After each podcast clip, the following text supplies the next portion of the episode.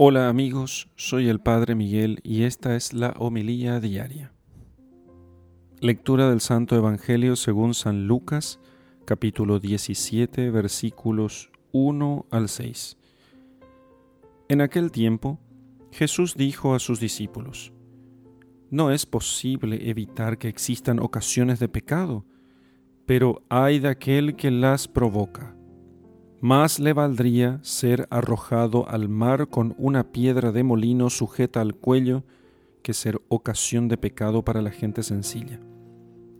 Tengan pues cuidado. Si tu hermano te ofende, trata de corregirlo, y si se arrepiente, perdónalo. Y si te ofende siete veces al día y siete veces viene a ti para decirte que se arrepiente, perdónalo. Los apóstoles dijeron entonces al Señor, Aumentanos la fe. El Señor les contestó, Si tuvieran fe, aunque fuera tan pequeña como una semilla de mostaza, podrían decirle a ese árbol frondoso, Arráncate de raíz y plántate en el mar, y los obedecería. Palabra del Señor. Gloria a ti, Señor Jesús. Probablemente pocas expresiones en los evangelios son tan fuertes como esta que el Señor declara aquí, que es imposible que no haya escándalos en el mundo.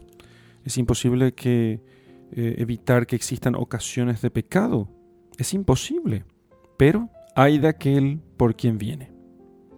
Y que más le valdría morir con una piedra de molino atada al cuello que escandalizar a uno de estos pequeños. Y termina con una advertencia. Anden con cuidado, dice el Señor. Tengan cuidado.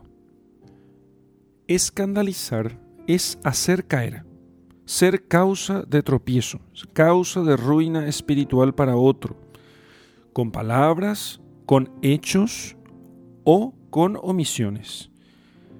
Hacer caer a, a otros con lo que yo hago, eso es escandalizar, porque escándalo viene de una palabra griega que significa piedra de tropiezo y se refería a la, piedra que estaba en el medio del camino, en, las rutas montañosas y que normalmente a los caminantes hacía tropezar. Los pequeños, aquellos niños a quienes el Señor solía hacer sentar sobre sus piernas, esos pequeños son para Jesús, eh, son aquellos en cuya inocencia se refleja de una manera particular la imagen de Dios.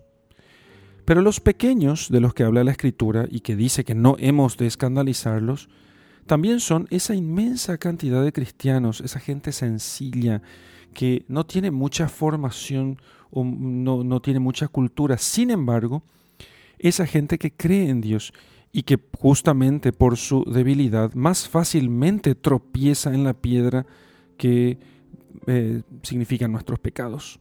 Porque los grandes no caen por los pecados de otros, los santos no, son, no se escandalizan.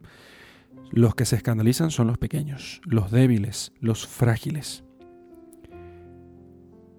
Así que pocos pecados tan grandes como este, pues, tiende a destruir la mayor obra de Dios, que es la redención, con la pérdida de las almas. El escándalo, el pecar y hacer pecar a otros, es el que hace perder la redención.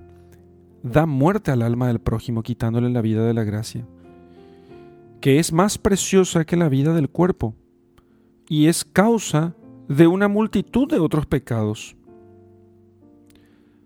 Así que, para nosotros los cristianos, el hombre debe tener un grandísimo valor, porque tiene un gran valor a los ojos del Creador, porque el hombre ha merecido semejante redentor, que es Jesucristo.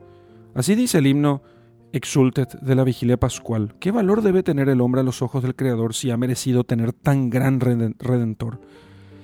Si Dios ha dado a su Hijo a fin de que el hombre no muera, sino que tenga la vida eterna, entonces jamás podemos perder nosotros de vista el valor inmenso que tiene cada criatura y que nosotros hemos de procurar dar justamente ese, ese mismo valor.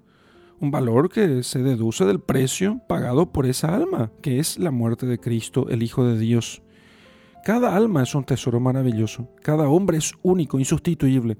Por eso los escándalos son tan graves.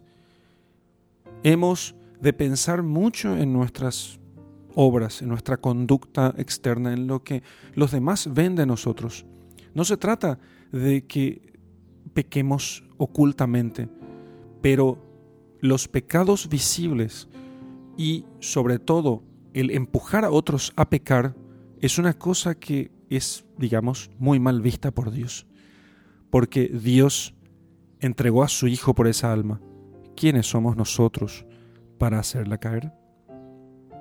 En el nombre del Padre y del Hijo y del Espíritu Santo. Amén.